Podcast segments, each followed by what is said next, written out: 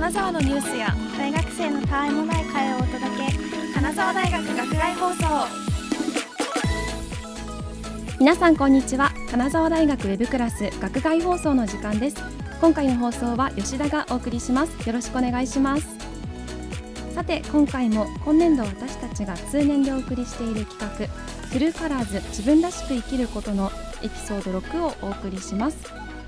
この企画は性の多様性について発信し皆さんと一緒に自分らしく生きることについて考える企画です。詳しくは学外放送第8回でお話ししています。ぜひそちらも聞いてみてくださいね。えー毎回さまざまなゲストの方をお招きして多様な性のあり方と自分らしく生きることについてリスナーの皆さんと一緒に学んでいくこの企画ですが今回はスペシャルな回ですよ。スペシャルなポイント1つ目。実は今回パーソナリティが私以外にもう1人いるんですこの番組にゲストをお迎えしたことは過去にもあるんですが今回は初のゲストパーソナリティに来ていただきましたまずは本日えもう一人のパーソナリティの方をご紹介しますね金沢大学セルフからズッキーさんですはい、皆さんこんにちは。金沢大学セルフのズキです。よろしくお願いします。よろしくお願いしますズッキーさんには以前座談会の企画でゲストとしてご出演いただいたことがあるんですが今回初のパーソナリティに挑戦ということですいけそうですか？めちゃくちゃ緊張してるんですけど、はい頑張ります。ありがとうございます。と先ほどお話しした通り金沢大学セルフさんからは以前ズッキーさんそしてもう一人のメンバーの方にお越しいただいて「普通って何？座談会」と題してと性についての悩みやモヤモヤについてお話をしました、えーズッさん改めて金沢大学セルフについて教えてくださいはい、金沢大学セルフは金沢大学を拠点に活動している学生団体です。と活動内容としては SNS や定期イベントなどを通して性の多様性について発信していく団体になってます。はい、ありがとうございます。と実は金沢大学セルフさんにはこのポッドキャストへのゲスト出演だけではなく私たち放送局が書いたこの True Colors の企画の記事であったり原稿をチェックしていただいたりアイディアを出していただいたりと企画を全面的にサポートしていただいているんですよね。いつもお世話になっております、はい、この True Colors 企画に参加してみてズッキーさんはいかがですか？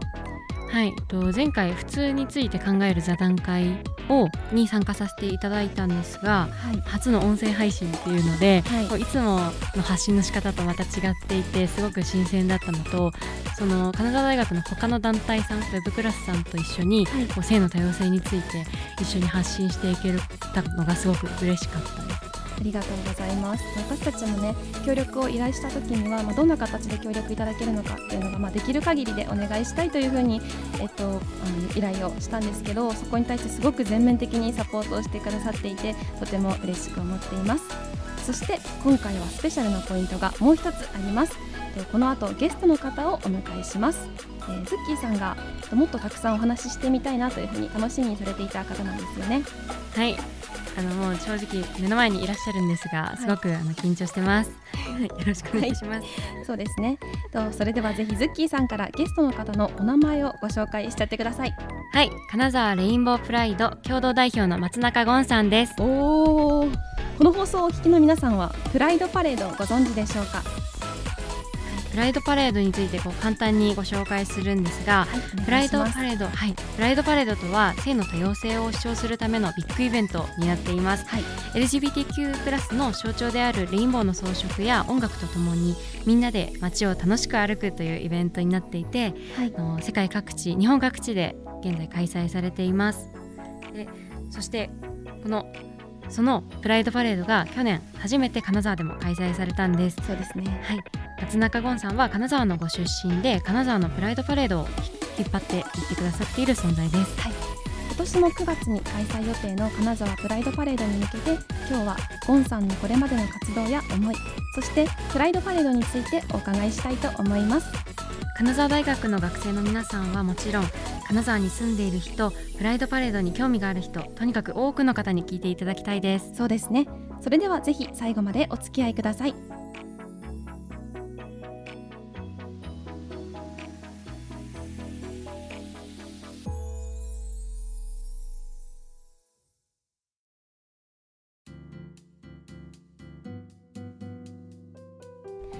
放送は金沢大学放送局が以前大学の食堂で放送していた学内放送をポッドキャストで配信しているものです。詳しくは金沢大学放送局のホームページをご覧ください。また番組の感想はハッシュタグ GAKUGAI ハッシュタグ学外をつけてツイッターでつぶやいてください。さてズッキーさん用意はいいですか？はい頑張ります。はい。それでは早速ご紹介しましょう。本日のゲスト松中ゴンさんです皆さんこんにちは、えー、一般社団法人金沢レインボープライドの共同代表松中ゴンと申します。よろしくお願いします、はい、よろしくお願いします。今日はゴンさんというふうにお呼びしていいでしょうか？もちろんです。はいよろしくお願いします。お願いします。松中さんは今年9月に行われる金沢プライドパレードの共同代表をされているかと思うんですが今日お話ししていただくということで調べたら他にもいろいろなことを活動されているんですよね。はいそうですね。実は先週も金沢大学で講演をされたということなんですがゴンさんは普段どういった活動をされているんでしょうか？難しいですね。いろいろやってるので、はい、あのメインは、えー、認定 NPO 法人のグッドエイジングエールズという団体をやってまして、はい、これは LGBTQ+ の方と、まあ、そうではない方々、えー、アライとも呼ばれてますけどが一緒に働いたりとか学んだりとか暮らしたりしてるんだけどどこかこう距離があるというか、まあ、それを、まあ、みんなが楽しく過ごせるような場づくりをしていこうという団体を立ち上げています、はい、それが立ち上げたのが2010年ぐらいなのでもう12年ぐらいその活動をしてるんですが、まあ、それ以外にも今はマリッジ・フォー・オール・ジャパンという日本で同性婚の法制化を目指す団体の理事をしたりとか、はい、あとはプライドハウス東京といって、まあ、いろんな NPO とか企業さんとか自治体とか大使館と一緒にコンソーシアムと、まあ、チームを組んで collective impact といって、はい、まあ、いろんな人たちの強みを生かす、まあ、そんな活動をしたりもしています。はい。ありがとうございますそして出身地でもあるここ金沢のプライドパレードも代表されているということですね。そうなんです。去年初めて開催された金沢プライドパレードですがどういった経緯で行われたんでしょうか？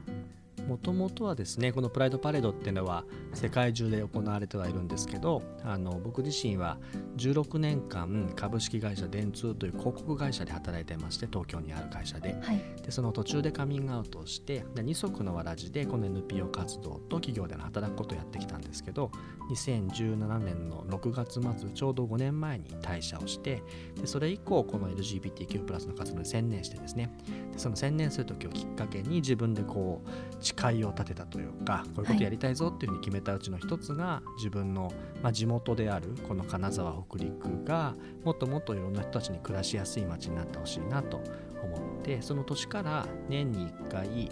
LGBTQ+ と教育ダイアログといってみんなで考えるような対話をする場所をまあ作ってきたんですけど、はい、まあ、そこで集まってきた方々がまあ一緒になってこの金沢の地で、えー、北陸でもプライドパレードやりたいねってことになってきました。でこの北陸っていうのは皆さんも少し薄々感じてらっしゃる方もいると思うんですけど、はい、まあ、LGBTQ+ もそうでないことにも関してもすごく保守的な地域の一つだったりして、はい、あの広島の修道大学ってところの先生とかが含めて、え調査をされてるんですが隣で同性愛者の方がいたらどう感じますか？という調査結果のうち嫌だとかどちらかといえば嫌だと。いうふうに答えた方々というのは実は北陸は全国トップで6割を超える方々。そうなんですね。そうなんですよね。でしかも家族に同性愛者がいると嫌だと答えた、はい、もしくはどちらかといえば嫌だと答えた。のは9割を超えるという土地なので、まあ、本当にあの当事者の方々は暮らしづらくて、うんまあ、僕もそうなんですけど高校まで金沢だったんですけどやっぱり出て行ってしまうんですよね。そうですね、うん、でもやっぱりすごくこの北陸というのは良さもたくさんあるしいろんな人たちが帰ってこれるような街にもなってほしいし、まあ、そもそも今この瞬間にもこの北陸金沢の地で LGBTQ+ の方々とか、まあ、そのご家族とか友人とか皆さん暮らしていらっしゃるのでそういう方々が、まあ、あの実際に身近にいるんだよってことを知っていただけるようなそんな場を作りたいと思ってこのパレードをみんなで企画してます。ありがとうございます。実際このトゥルーカラーズ企画でも学生座談会と題して、えっと、金沢大学そして金沢美術工芸大学の学生さんと一緒に、はい、お話しする企画も開いたんですがやっぱりそこでもこの地元、うん、北陸で自分らしく生きることが難しいというような意見が出てきましたね。結構うんうんうなずいてる人いますよね。そうですね。ね。はい、そんな金沢の地でプライドパレードが去年初めて開催されたんですけれども、うん、とそこでの感想であったり、ゴンさんはいかがでしたか？最初は本当にできるかなみたいな感じでしたね、はい、やっぱりこの金沢の町の、まあ、道路をね歩くんですよ、はい、で出発地点が去年は志向記念公園でそこから兼六園社通って橋場町を通ってでぐるっと回って近江町市場南町高林坊片町。でぐるっと回って21世紀版美術館。そしてまた戻ってくるってコースなんですが、まあ、いわゆるこう目抜き通りを通るんですけど、ね、沿道の人たちとかってどういうふうに感じるのかなとか、まあ、そもそもパレードに参加したい人っているのかなとか、はい、まあ、別に LGBTQ+ の当事者の人しか参加できないものではなくてむしろいろんな方々が参加できるものなんだけどそれでもやっぱりハードル感じるんじゃないかなと思ってたんですが、まあ、当日で会場でスタートしたら本当にたくさんの方々お越しいただいて合計300人の方が約、えー、参加されてしかもこう歩き始めたら本当に街中の方々が温かく、まあ、手を振ってくださったりとか、まあ、DJ とかも乗ってたりとかするので、はい、みんな楽しくこう動き回ったりとか、はい、しかもそこに参加する方も沿道の方も大人の方もいらっしゃれば若い方もいらっしゃればお子さん連れの方もいらっしゃれば、はい、ご年配の方もいらっしゃれば本当にさまざまな方いらっしゃってあ北陸でも実は LGBTQ+ の姿が見えてなかったのもあるけど実はそれを応援してくれる方の姿も見えてなかったんだなってことはご自自分自身でも感じた。なるほど、まあ、そんな時間だったなと思います。す。ごく楽しかったです。いいですね。私実は留学中にバンクーバーでレイ、はい、あのプライドパレードを見たことがあって、はい、その時は、まあ、いいなと思う反面これを地元北陸でするって難しいんだろうなって感じたんですよね。なのでこの金沢でプライドパレードが開催されるって聞いた時はすごく驚いたのを覚えています。去年はちなみにどうされてたんですか？去年は沿道から少しだけですけど見ることができました。ありがとうございます、はい、今年はぜひ参加したいなと思ってます。本当ですか？はい。ありがとうございます。はい。ズッキーさんは今年東京のプライドパレードの方にも参加したんですよね。はい参加しましたで東京そうですね私去年その金沢のプライドパレードが人生で初めてのプライドパレードでもう300人っていう規模でもすっごく驚いたしこんなに多くの人が自分と同じ気持ちでこう街を歩いてるんだって思ってすごく興奮した記憶があるんですけど、はい、もう東京のプライドパレードはもう規模がやばいもうやばい。もう金沢のあの日じゃないくらい大規模だったし、はい、もう沿道の人とか車の中からこう手を振ってくれたりとかお店の中から手を振ってくれたりとかもういろんな人が沿道からも盛り上げてくださってたしなんか一緒に歩いてる人たちとコミュニケーション取りながらすごいこう一緒になって仲間としてこう一緒に歩けたのがすごく楽しかったんですよ。はい、でまあその一方でなんですけどパレードをに参加してる時とかそのイベントに参加してる時はその一瞬はすごく開放感というかなんだろうそこの居場所がすごく温かかったしなんかあ日本もこうやって徐々に変わっていくのかなみたいにふにか感じてはいたんですけど、まあ、その日の夜に金沢に帰って、はい、あの次の日には大学で講義を受けていたんですがもうそのやっぱり周りの友達とかはパレードが昨日あったことすら知らないみたいな感じだし、やっぱこう抑圧された日常に戻っているんだなっていうのでちょっとそこの落差にもやもやしていたりとかしていて、うん、あなんかパレードの時はすごく楽しかったんですけどその楽しいってだけだけっていうか楽しい気持ちはあったけどそれがその日本の全体で正しい理解とかこう社会を変えていくことに本当につながっているんだろうかっていうちょっとこう不安というか疑問も、うんすごく感じたりはしていました。そうですね。同じこの東京のプライドパレードに参加したセルフのメンバーからは、さまざまな企業の方とかが、まあ、賛同されて一緒にこのパレードに参加されていたんだけれども沿道の方にそういった企業の方がこれ何のパレードですかって聞かれた時になんかあまり正しく答えられてなかったような面を一面を見受けたというような声もあって楽しいということはもちろん、うん感じたけれどもこれが正しい理解につながっているのかなっていうような、まあ、ちょっと不安を感じたっていうような感想がありました。このような問題についてゴンさんはどうお考えですか？そうですね、まあ、はい、あの全ての方がこのパレードを通して100%何かを理解しきるっていうのはやっぱり難しいと思うんですよね。はい。やっぱりこのイベントだったりする限られた時間なのでそこにいらっしゃる方々がここに来てくれたってこと自体が僕自身はすごく大きな一歩だと思っていて、あの例え方は良くないんですけどあの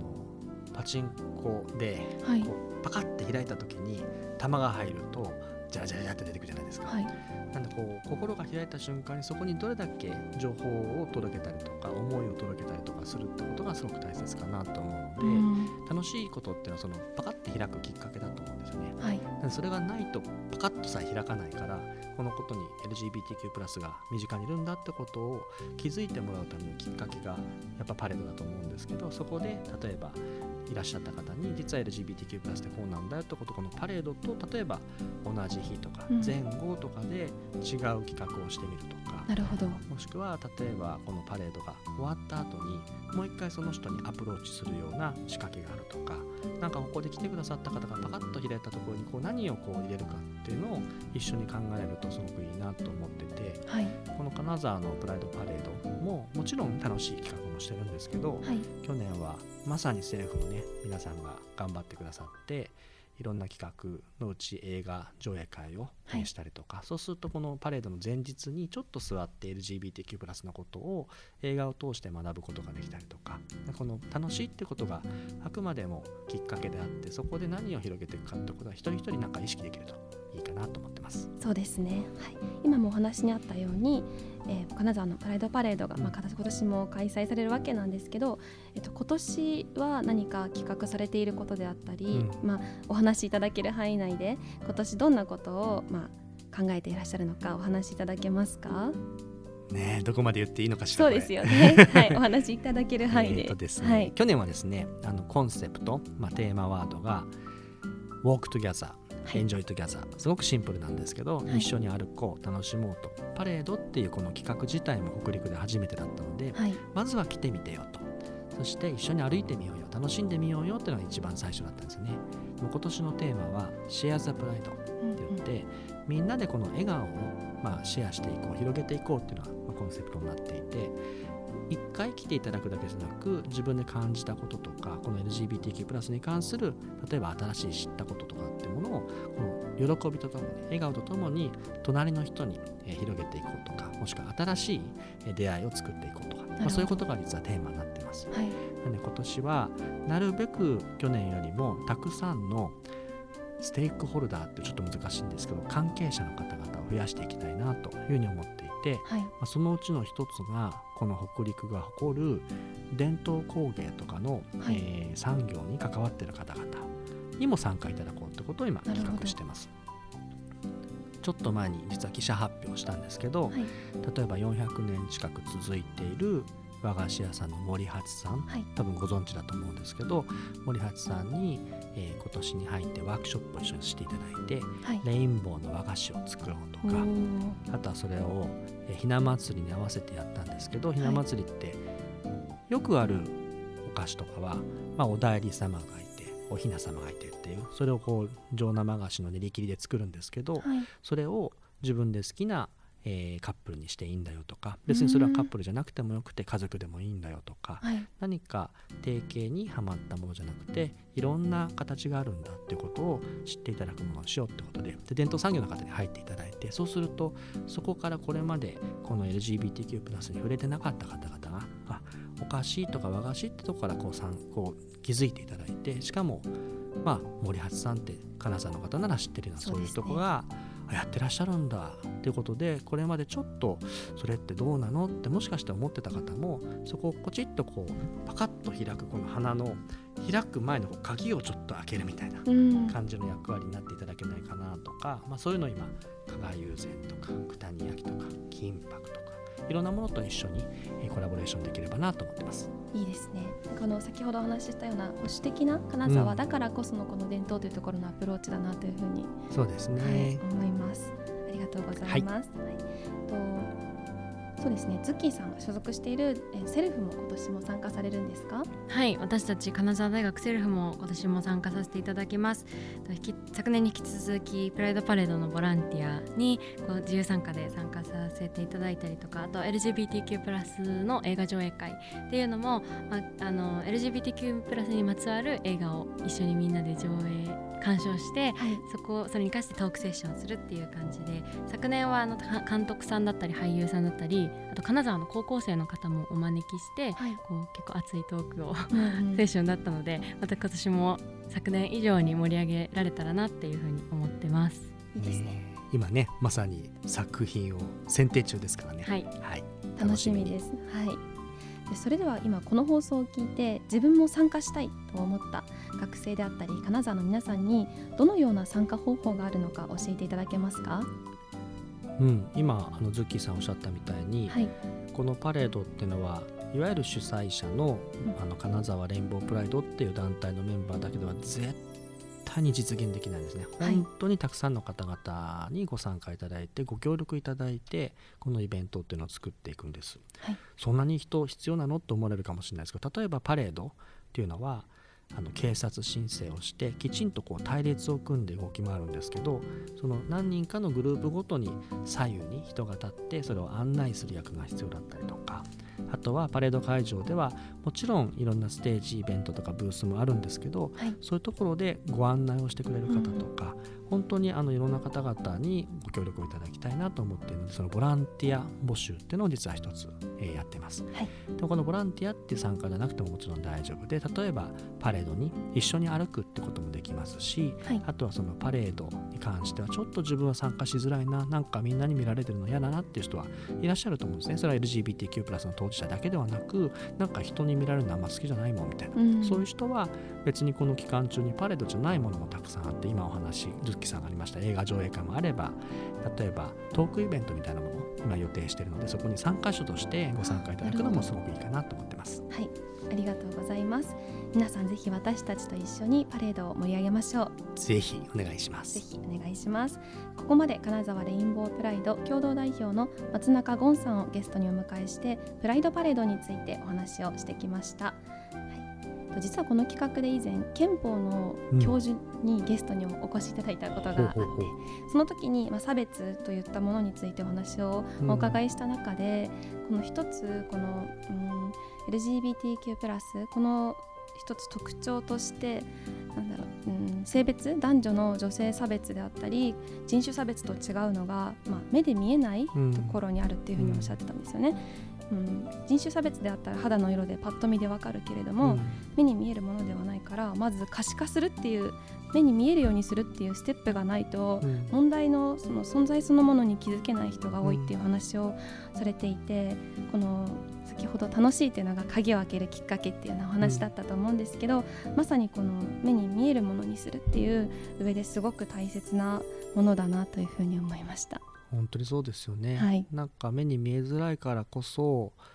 なんだろうその人が何につまずいてるかとか、はい、何がぶつかってるかさえも見えづらいってことがあるので、はい、すごく難しいトピックだと思うんですけど僕自身はすごくポジティブに考えてて、はい、目に見えづらいもの目に見えづらい人権ってものを考えるってことは、まあ、ある意味想像力を働かすことがすごく大切だったりとか、い、ろんな人たちのお話を聞いてあ自分はこう考えるっていう自分の意見をこう形を作っていく頭の中でってこともすごくできるので。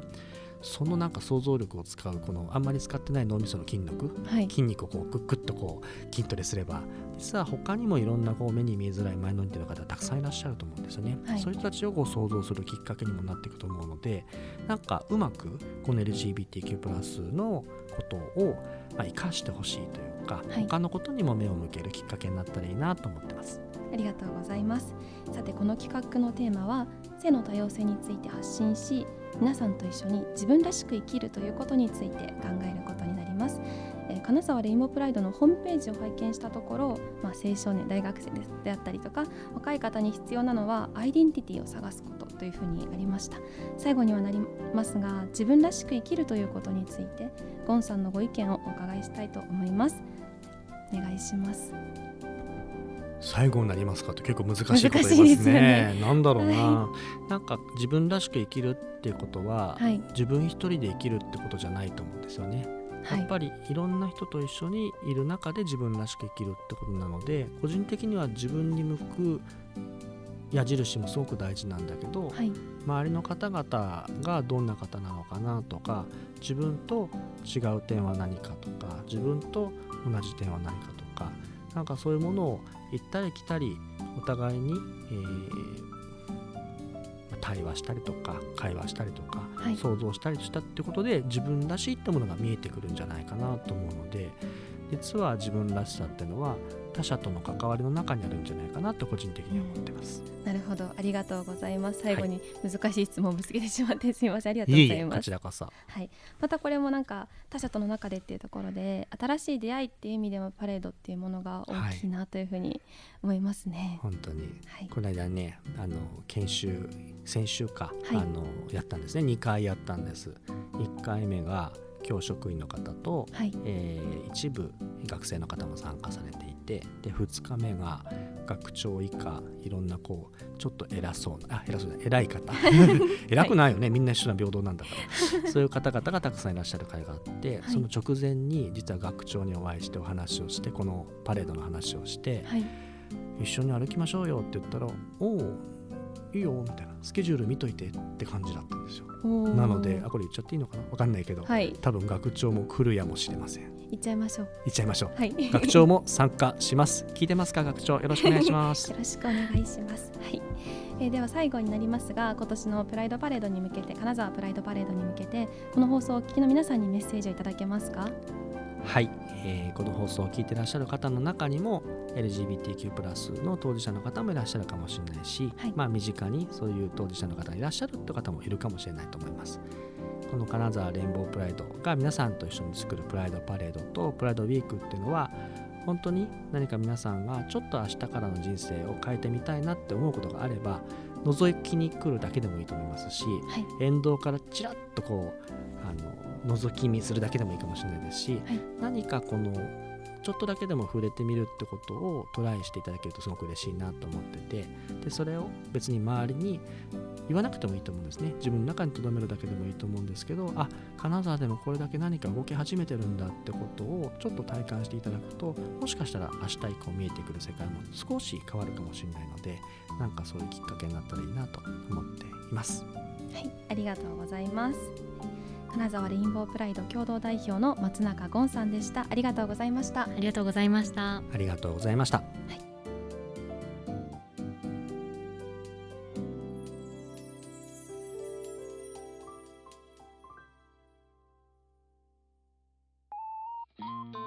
今回の学外放送もエンディングのお時間となりました今回は今年度私たちが通年でお送りしている企画トゥルーカラーズ自分らしく生きることのエピソード6ということで金沢レインボープライド共同代表の松中ゴンさんをゲストにお迎えしてプライドパレードについてお話ししました。そして今日初めてパーソナリティとして参加してくださったズッキーさんいかがでしたか？はい、すごく緊張したんですけど、はい。パレードについてこう改めてこういう風に対談させていただく機会ってあんまりなくて、はい。なんですごく今年のパレード頑張りたい盛り上げたいなっていう風に熱くなってます今。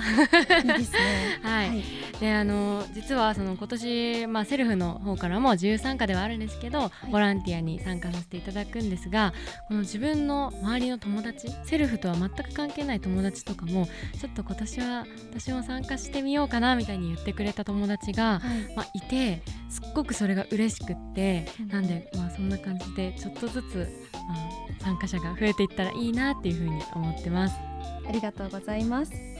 それでは最後に番組からお知らせです。番組の感想はハッシュタグ GAKUGAI 学外をつけてツイッターでつぶやいてください。ぜひ私も参加しようとかそういったあのコメントもお待ちしております。また番組へのメッセージは金沢大学放送局公式ツイッターの DM までお寄せください。このトゥルーカラーズ企画に参加したいというようなメッセージもお待ちしております。それでは最後までお付き合いいただきありがとうございました。今回の担当は吉田とツッキーでした。さようなら。さよなら